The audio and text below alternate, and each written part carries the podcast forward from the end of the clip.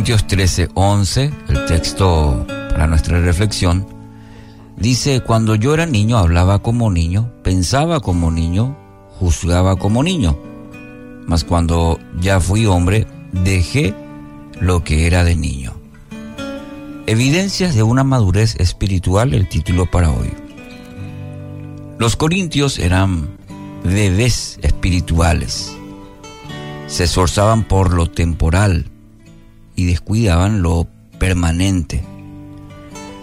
Anhelaban los dones espirituales en lugar de la madurez, el carácter, carácter cristiano.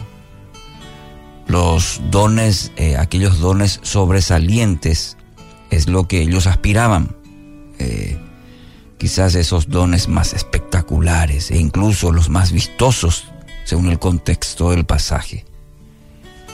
Ahora, según la palabra y en este texto, la madurez se refleja, eh, según este pasaje, en tres aspectos fundamentales. La primera es lo que hablamos. La conducta es la mayor prueba del carácter. Las palabras son una evidencia de la condición del corazón, lo dice John Stott. Interesante. La conducta es la mayor prueba del carácter. Las palabras son la evidencia de cómo está el corazón. Lo que hablamos, querido oyente, evidencia lo que está en nuestro corazón. Muchas veces le damos poca importancia a esto.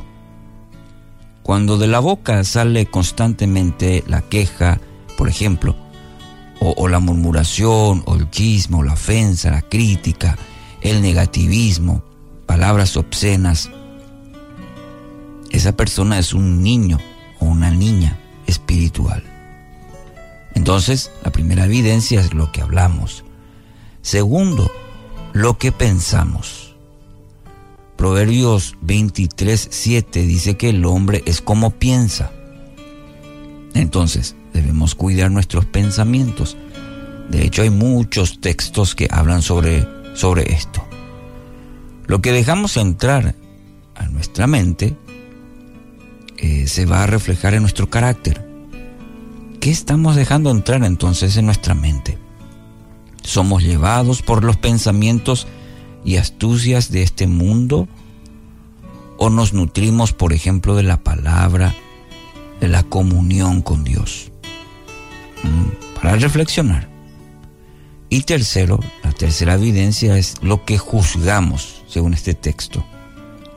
La manera que juzgamos, razonamos, también devela nuestra madurez cristiana.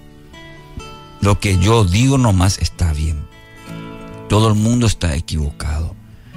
Si no consigo las cosas, las cosas a mi manera, me voy nomás. Son ejemplos de cómo a veces juzgamos. Mateo 7, 1 al 2 dice, no juzguen a los demás y no serán juzgados, pues serán tratados de la misma forma que traten a los demás.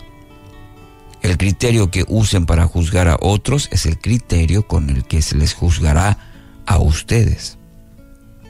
Entonces, debemos examinar nuestras motivaciones y conductas en vez de criticar a los demás. Esa es, esa es la, la mejor manera de encarar. Lo que nos molesta en otros mayormente son los defectos que no nos agradan de nosotros mismos. Esto también es señal de madurez cristiana. Así que hoy, querido oyente, ejercítese en estos, en estos aspectos.